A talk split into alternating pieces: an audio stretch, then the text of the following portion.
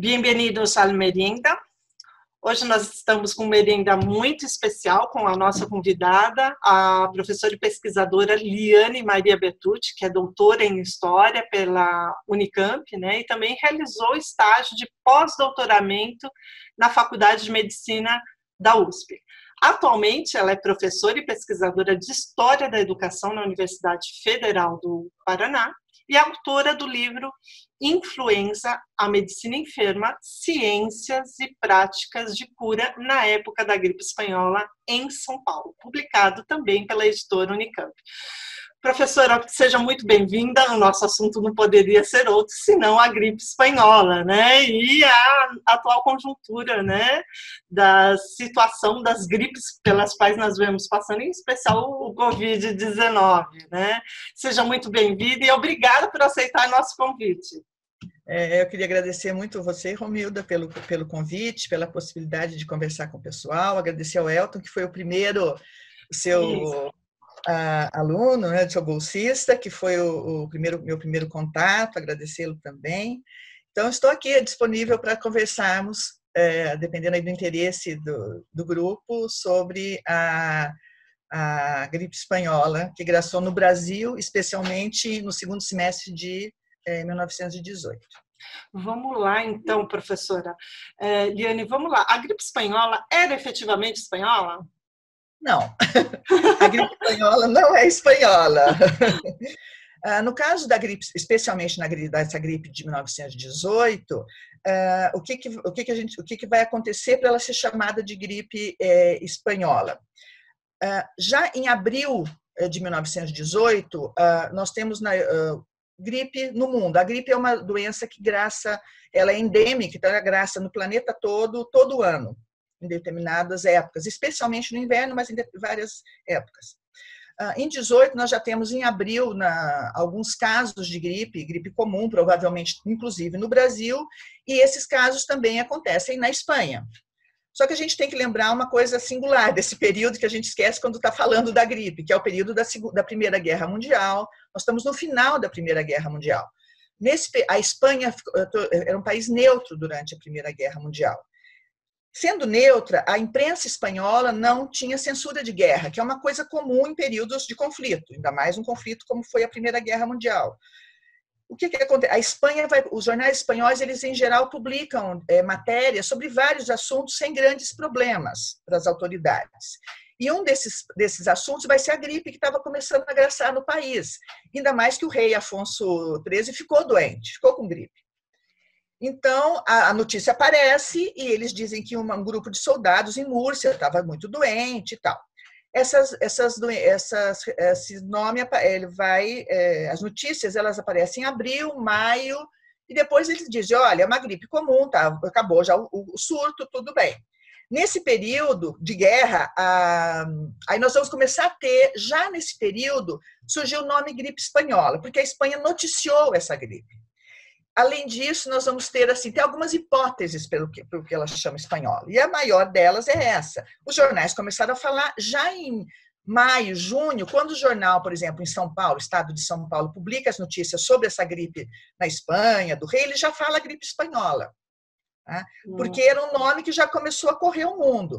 Alguns dizem que isso foi colocado pelos franceses, que estavam meio xenófobos, porque tinha espanhol indo para a França, eles não queriam. Alguns dizem que foram os portugueses, alguns dizem que foram os ingleses em abril, que falaram que era gripe espanhola, porque já tinham falado de uma, de uma gripe, uma, na verdade, de uma doença que graçou no século XVII, que foi a peste bubônica, e eles, por causa do comércio tal, diziam que tinha sido culpa dos espanhóis, então, dos navios e tal, então, é, Espanha. Então, a, a probabilidade de por que chama espanhola foi essa, porque a, a, a, maior, né? Não é que foi A ou B que, que começou, mas que foi é, porque a Espanha noticiou. Mas me diz uma coisa, na Espanha o impacto dessa gripe não foi tão mortal, não teve é, como nos demais países, porque o que afligia efetivamente a população mundial era como ela se espalhava e como ela era letal. Na não, Espanha não, não foi tão letal. Não, não. Eu disse que a, a, gripe ela teve uma primeira, ela teve uma, uma onda de gripe em, entre abril e junho que não foi é, é, provavelmente causou gripe no Brasil e no inverno, etc. E foi uma gripe como a gripe nossa, que eles falam, a gripe nossa de todo ano, sem grandes problemas. Tá? E provavelmente foi isso mesmo. Só que essa gripe, que graçou em vários lugares, provavelmente, nos, e graçou também nos Estados Unidos, a questão é que nos Estados Unidos, o que, que vai acontecer? Nós vamos ter é, uma situação que eles estavam juntando muitas pessoas, os Estados Unidos também tinham entrado na, na Primeira Guerra Mundial, também, né, mais ou menos no, no, ano anterior, como o Brasil, e eles só que eles iam mandar contingentes para o campo de batalha na Europa. Estão treinando soldados, organizando uh, o pessoal, o pessoal para ir para o combate em, no, Kansas, no interior dos Estados Unidos, na área de Kansas, etc. Nesse lugar, provavelmente, o vírus dessa gripe, que era, entre aspas, comum, é a primeira onda que a gente fala, sim, ele vai sim. fazer uma combinação explosiva com o vírus da gripe do porco. Porque a gente tem vírus de gripe animal e gripes de, de da, da gripe humana.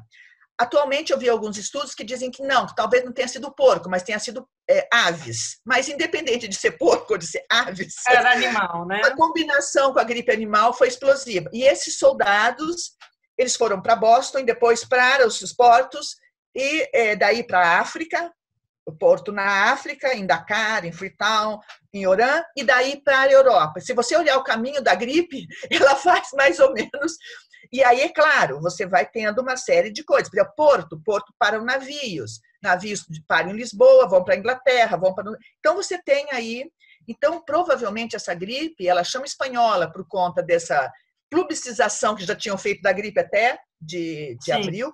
A questão, a segunda onda da gripe, que é a mortal, vamos dizer assim, Sim. que é a virulentíssima que você lembrou, Romildo, ela começa efetivamente no final de agosto, começo de setembro, tá? Então, a gripe espanhola, na que a gente lembra, que é a segunda onda que a gente fala, de, de 18, ela é entre agosto, uh, final de agosto, setembro, até começo de, do ano de dois, eh, 1919, até janeiro. Então, é a segunda onda que dura planetariamente cinco, seis meses, porque aí você tem que. Mas, em geral, ela graça nos países, no mundo inteiro, na maioria dos países, entre setembro e dezembro, é essa que é a espanhola que todo mundo temia. Entendeu? Que pegou o nome por uma situação inicial que não tinha nada a ver com esse surto. Que essa é o... segunda. Não, isso, exatamente. É. Ela começa por uma questão ou outra. Assim, então, e é interessante, só para fechar essa parte, que já em setembro no primeiro momento, eles até em agosto dizem, não, deve tá voltando a gripe, provavelmente a gripe veio da Espanha, a espanhola, porque falavam que tinha gripe lá. Mas Sim. já em setembro, olha, em setembro, a Academia de Medicina em Londres diz, não é na Espanha, isso não é, não é, não é, não, não é. é. Eles e eles já percebiam que provavelmente era nos Estados Unidos, entendeu? Ou em outro lugar, pelo tipo de difusão que ela estava tendo. Mas só que então, é, é algo muito interessante que a, a gripe espanhola, a, a, gripe do século XVIII, né, conhecido como é. a gripe espanhola, agora a gente já sabe que não é espanhola, né? Ela chega realmente na, na zona portuária, primeiramente, aqui no Brasil, Sim. né? Ou seja, que ela atinge primeiramente as classes mais baixas. No caso do Brasil, bom, no Brasil, o que, que a gente vai acontecer? Quem vai, a primeira notícia que chega da gripe no Brasil, ela chega via informações sobre militares brasileiros, médicos e militares brasileiros que tinham adoecido na África.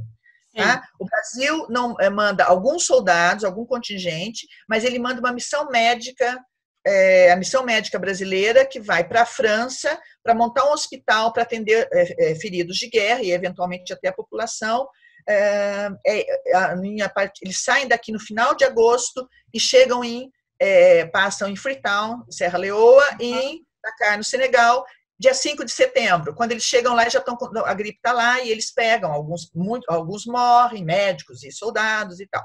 Então aí começa a chegar notícias em setembro aqui. Só que quando começam a chegar notícias, nós temos discussão se é gripe, se é a gripe diferente aqui do que está lá, e uma série de coisas. Passa pelo Brasil um navio, exatamente, um navio comercial, que é o Demerara. Que ele sai de Liverpool, né, passa em Lisboa e vem Recife, Salvador e Rio de Janeiro. É, quando tem notícia que pode ter gripe espanhola dentro do navio, gente com gripe, o Carlos Seidel faz a quarentena, segura o navio tal, examina os passageiros, algum, um ou dois morrem, aqueles que estão doentes ficam, Só que quem está sadio, né, depois pode desembarcar. E só que essas pessoas traziam a doença, provavelmente já estavam contaminadas. Né? Uh, nós temos uma discussão, começa a ter alguns casos de gripe no Rio. Né? Mas aí o Carlos Saido diz: olha, a gripe que está acontecendo aqui é a gripe comum, aquela mesmo, não é a espanhola. Não, aí vai uma pergunta. Houve é. essa também é, minimizar o acontecimento, né, através da imprensa, ou através de algum tipo de, de instituição pública, né? Houve também isso de minimizar ou, ou não? Foi encarado desde o princípio como realmente Olha, vírus mortal? Quando vem as notícias da África, é, eles é gripe ou não é? Porque até aquele momento eles estavam, podia, não é só no Brasil, eles discutiam em todo lugar, porque tava, era tão forte que eles diziam não é possível isso ser gripe, entendeu? Porque algo assim. É, eu li relatos de, de médicos militares americanos que estavam em Kansas, nos, nos, nos, nos lugares que a gripe começou mesmo, entre aspas, mesmo é difícil, mas e eles publicaram depois, eu li a Lancet, várias outras publicações americanas de 1918 e 19 que transcreve esses relatos. Era assim, assustador, as pessoas do nada, elas sufocavam, elas ficavam azuis, eles Nossa. diziam. Sufocavam e morriam. E geralmente gente muito jovem, muito sadia, porque o organismo reage tão fortemente ao vírus que ele se sufoca. Esse é o problema da gripe, foi o problema, foi a questão da gripe, né? Então a gente tem assim o Carlos Seidel, que era o diretor de higiene, do, é, diretor geral de higiene, que mal, mal comparando corresponderia ao Ministério da Saúde, é que o sistema de saúde é, é diferenciado. Nós temos o governo federal cuidando basicamente, já falei, dos portos, Sim. da saúde dos portos, da, é claro que ele intervém né, pontualmente, especialmente no Rio, que era a capital federal. Nos estados, a gente tem serviços sanitários que têm uma, uma certa autonomia, grande autonomia, para lidar com essas questões. Mas, sem dúvida, a posição do, do Carlos Seidel era uma posição de destaque, inclusive entre os colegas dos estados, médicos, etc. E ele começa a discutir a ideia, a, a proposta dele é essa, a ideia, né? Que a gripe espanhola era uma gripe muito forte, precisava ter muito cuidado, mas que era gripe, e é gripe mesmo, que era endêmica, mundial, e tinha que passar, que as pessoas tinham que ficar em casa e tal, mas havia uma diferença entre a gripe que estava acontecendo no Rio, começando a acontecer, e a gripe espanhola. Só que cinco, uma semana, dez dias depois que ele fala isso, tem alguns colegas que concordam, outros não, mas estava assim na discussão. Nós já vamos ter uma discussão na Academia Nacional de Medicina, que aparece todas essas ideias, e já, é, comecinho de, de outubro e tal, é, não, a ideia do, do Carlos Said e de outros colegas vai por terra. É a mesma gripe, é a gripe espanhola. A partir daí, todo mundo só fala que é gripe espanhola.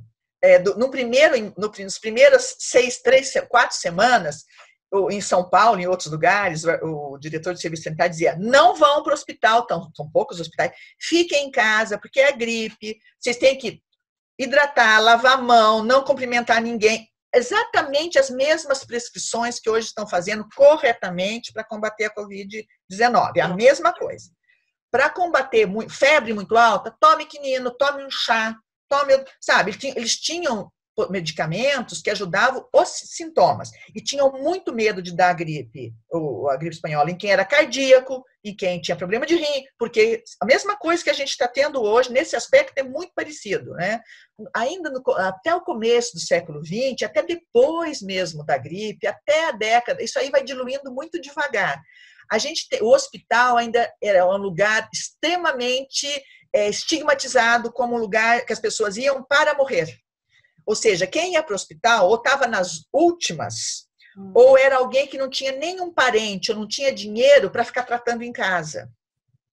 Então, é seria... a famosa figura do médico de cabeceira, né, também, né? Sim, fanta... é, exatamente, ótima lembrança, Romildo. Uhum. Que é, é, isso era era a regra, vamos dizer assim. Porque o hospital, ele traz, é, no, no, a partir do 18 e no 19, vaga, especialmente a partir do 19, e de, mais ainda a partir da, da, da, quando a microbiologia, a ideia do a perspectiva do contágio, ela ganha ênfase na medicina a partir de meados do século 19, é, isso vai mudando. Né? O hospital vai sendo um lugar de tratamento, um lugar onde o médico atua, um lugar para recuperar a saúde. Mas isso é muito lento, muito lento. Na cabeça das pessoas é muito lento, mais até do que da prática dos próprios médicos. Porque o hospital vai se transformar num lugar de prática para os futuros médicos. Mas isso é, é devagar, né? Sim. É algo devagar. Então, a população em geral, isso vem desde a, uh, o hospital moderno, eu vou dizer, não vou entrar lá em lugar que era hospital em Roma, o lugar que os doentes tratavam, nada disso. Nem tem condições de fazer isso. Mas, pelo menos desde a Idade Média, o lugar, o hospital é um lugar de acolhimento para hospedar, por isso é hospital, uhum. né? para hospedar mesmo, para acolher né? Uh, pessoas que estão, às vezes, transitando pelo lugar e ficam doentes, não tem com quem ficar. Uh, pessoas, os pobres, os desvalidos. Então, a gente vai ter uh, muito mais é, ordens religiosas cuidando de hospital e os médicos passavam longe do hospital. É, não era uma prática, não era um lugar do médico exatamente, não era um lugar do médico e também não do cirurgião. Eventualmente acontecia de ir e tal. Isso vai mudando bem devagar. A gente entra no século XX com o hospital, lógico, com o médico dentro do hospital, tudo, tudo, tudo, mas é, a população ainda traz isso, a memória, a, a, a, o, a mentalidade, como diriam os historiadores da escola dos análises, a mentalidade, ela muda, vai devagar. Então, os hospitais eram ainda vistos com muita reserva em 1918. Então, isso é um diferencial. Nós vamos ter campanha para as pessoas irem para o hospital. Hum. Isso a gente vai ter, tá? E é uma das poucas unanimidades, assim. A gente tem em São Paulo é, vários jornais, inclusive jornais que criticavam muito o serviço sanitário, que dizia que o serviço sanitário não tinha feito direito, que tinha deixado a gripe entrar, como por exemplo o Combate, que é um jornal da cidade de São Paulo, que para o hospital ele vai dizer: vão para o hospital. E como o estado de São Paulo vai dizer: vão para o hospital. Vamos para o hospital. Então, é interessante que essa tenha essa diferença. Né? Então, é, é, é quais foram, quais foram, qual foi a quantidade de pessoas atingidas pela gripe e de mortos no Brasil? Bom, no Brasil, os números que a gente tem da população brasileira, pensar que é 18, o censo é de 20, então sempre tem uma, um ajustezinho, isso é natural, óbvio. Sim, sim. Inclusive, gente que escapa da conta, né? Não, óbvio.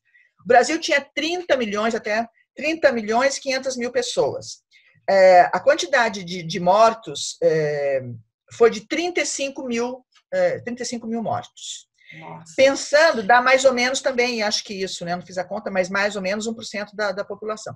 É se é, tem que levar em conta também nesse número, ele é relativo, especialmente se a gente pensar o tá bom, tamanho do Brasil, né?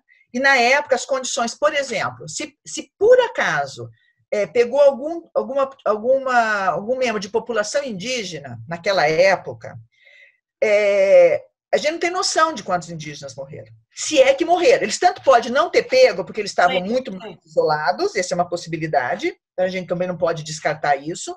Quando é a possibilidade deles terem algum contato com alguém que tinha, levado para a própria tribo ou grupo e dizimado, porque imagina a resistência era nula, muito menos é, do que. Foi o que aconteceu na época do descobrimento, né? Não é porque a pessoa sabe. Exato. Então, descobrimento, eles morriam com uma simples gripe que o europeu já era imunizado. Isso, você imagina no caso dessa gripe, né? Então, então é, é uma, é uma questão que a gente nunca vai resolver. Se eles não pegaram porque estava isolado, ou se eles morreram em massa porque eles, entendeu? Então, é Sim. é uma questão que a gente não sabe, mas é, uma, é mais ou menos 35 é, mil pessoas. Porque... Ah, mas vamos falar agora de um assunto menos pesado que essas cantinas. Tem algumas anedotas, histórias, acontecimentos curiosos, né? Dessa época, Aliane. Agora, né? Algumas coisas que lembram um pouco. É, tem algumas coisas assim, por exemplo, no caso, como não tem um tratamento específico, não tinha e não tem, né? Como eu já disse, da gripe, nós vamos ter alguns, alguns medicamentos que são é, indicados para tratar sintomas. Então, os médicos mesmo é, 0, algumas graminhas de quinino antes do almoço pode ajudar o seu organismo. Se tiver uma febre de combate, você reage, então pode ajudar. Uh, não quer isso que vai dizer que vai, não vá ter gripe. Ou, se você tiver com gripe, pode tomar quinino que ele ajuda a controlar a febre. Aí a tosse, você pode chupar é, bala, chupar limão. Então, eles têm, e tem muitas coisas medicamentosas, tá? produtos de. lembrar que nessa época era tudo manipula, a maioria era manipulação na farmácia. É, né? É, as boutiques começam a fazer propaganda de chás, né? Isso. Então são coisas diferentes, tá? Só que a gente vai ter casos terríveis. Primeiro, porque engraçados, claro. É, primeiro, assim, as pessoas começavam a tomar quinino que nem doida, porque achavam que. e caíam na rua, porque o quinino estraga o estômago, as pessoas acabavam não comendo e desmaiavam na rua por conta que não comiam. E aí tinha gente que achava que a pessoa estava quase morrendo, que estava com gripe. É, então tem coisas assim que a gente vê nos jornais, relatos breves, às vezes, que você imagina o que, que deve ter acontecido, ver uma pessoa caída, vai falar, é gripe, sai todo mundo correndo, entendeu? Uma Sim. coisa meio assim, né? Então é engraçado. É, é um, eu vejo um pouco no que pode, pode acontecer um pouco com o Tamiflu em 2009, que todo mundo queria o Tamiflu que nem doido, Sim. não adianta, era coisa. E pode estar acontecendo hoje com alguns medicamentos aí que as pessoas não sabem se funcionam ou não, mas já estão querendo fazer coisas absurdas, misturando aí água tônica com cloro, etc., que é um absurdo. Mas acontece. Então, tem, tem esses casos desses, dessas coisas. No caso, tem a questão do, do, do limão.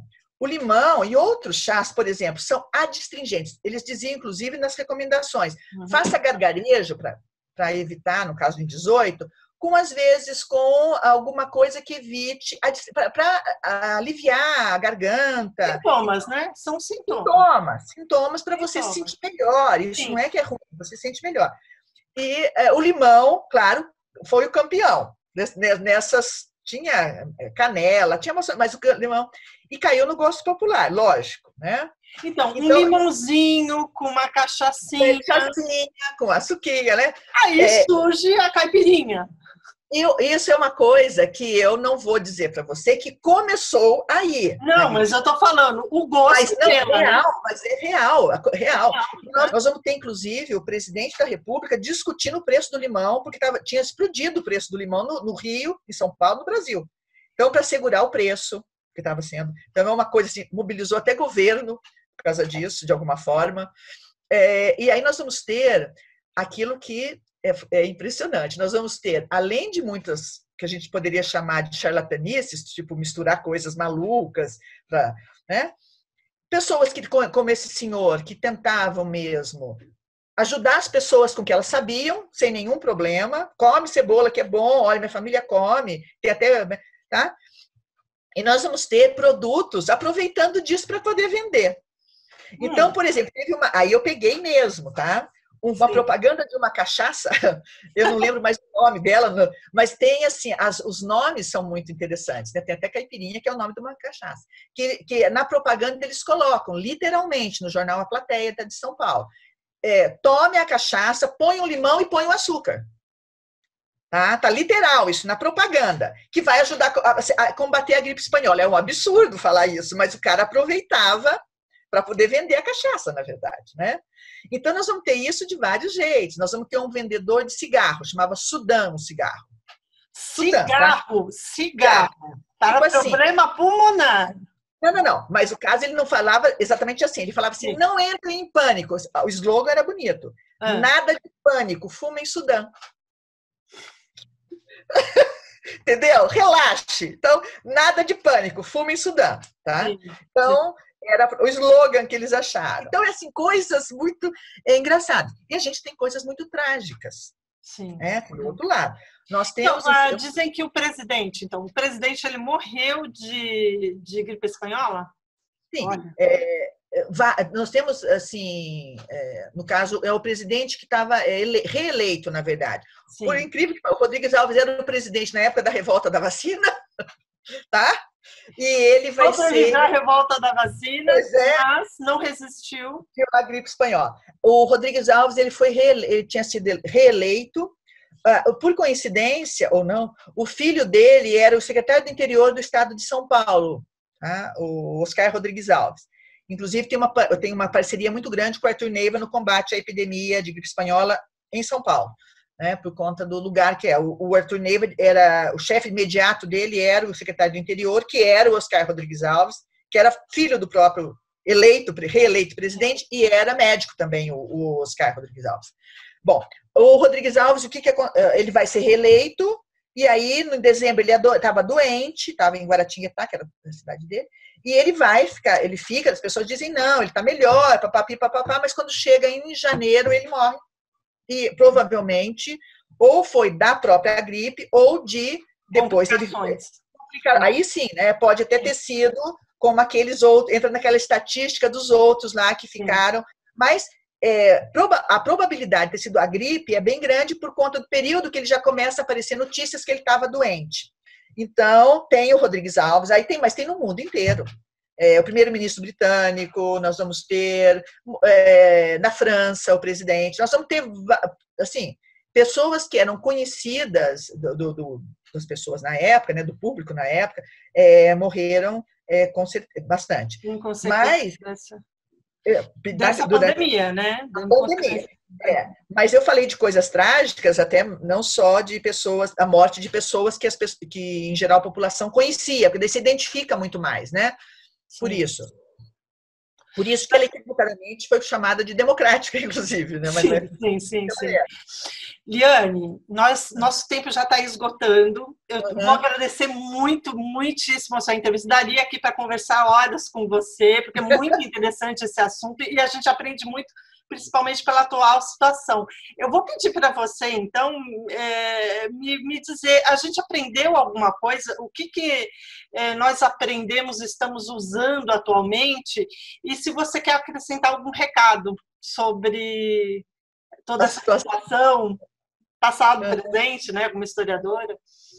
É, o, o, o que eu ah, bom, a história, é, no caso especificamente de doenças ou da epidemia, ela sempre serve, essa é o grande, a grande qualidade, né, a grande importância da história, na minha opinião, de estudar a história, é que ela sempre nos fornece é, pistas, elementos, alertas para várias questões da nossa vida, né?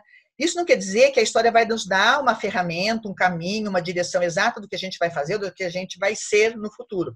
Mas ela sempre nos dá a possibilidade de olhar como outras pessoas agiram e reagiram em situações que não são idênticas às nossas, mas são semelhantes. Né? Então é como se eu olhasse para para você, Romildo, como eu estou olhando agora. Eu não, eu, você, eu não sou você, você não é eu, mas eu olhando para ti, eu te ouvindo, eu elaboro coisas, eu penso coisas sobre a minha, o meu cotidiano, a minha existência, uh, sobre mim, né? Sobre, uh, que me ajudam, sempre vão me fazer agir, me, colaboram com a forma que eu vou agir. Então é nessa perspectiva que reside assim uh, a importância absoluta, na minha opinião, de da, da, história. No caso das doenças epidêmicas e da, da, da gripe espanhola, o alerta, acho que para os homens do século 20 e 21, médicos, inclusive, estudantes da área, é como a, a gente sabe muita coisa, a gente tem que continuar estudando, mas como a gente não sabe tudo, né? E como a gente tem que reagir e agir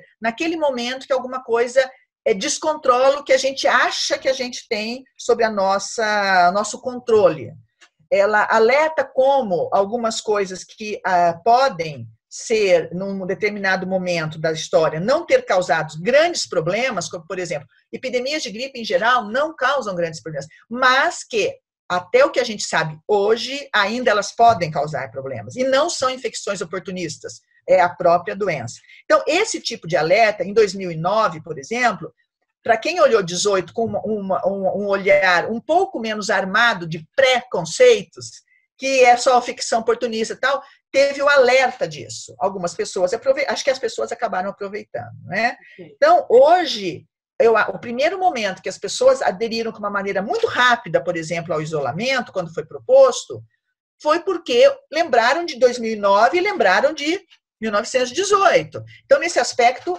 é bom, mas hoje nós somos em outro momento, em outra época, e nós temos que ter muito cuidado com as informações que chegam para a gente, com o que falam para a gente, com remédios milagrosos que estão surgindo, como essa cloroquina, que ninguém, as pessoas estão dizendo cuidado, mas tem gente já colocando essa a cloroquina e outras, e aliás, cloroquinas caseiras, vamos dizer assim, né? É, como panaceia, que a gente sabe que não é, os médicos estão dizendo, ouçam mais isso, né? tenham muito cuidado, então esse é o, é meu alerta. Olhe como te, uh, aconteceram é, casos de propagandas, de tentativas de, é, de, de alguma forma, desorientavam muito mais do que orientavam. Na atual conjuntura, essa questão é muito séria, principalmente porque se a Covid-19 é um, é um vírus diferente, não é o vírus da gripe, é outra coisa, né? não posso nem, nem, nem tem como fazer esse tipo de, de comparação, mas é, uma coisa é muito próxima, muito parecida. Em 1918, eles perceberam que era gripe e eles não tinham nem vacina e nem o remédio específico. E atualmente, pelo menos até agora, a gente não tem remédio específico e não tem vacina contra a Covid-19 ou, o coronavírus.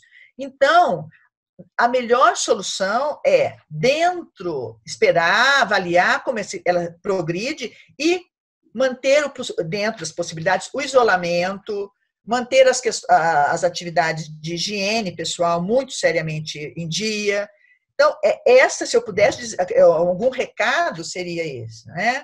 É evidente, como é um vírus diferente, o tempo de duração da epidemia, o tempo, a difusão, a letalidade, ainda bem que está aparecendo que é menor.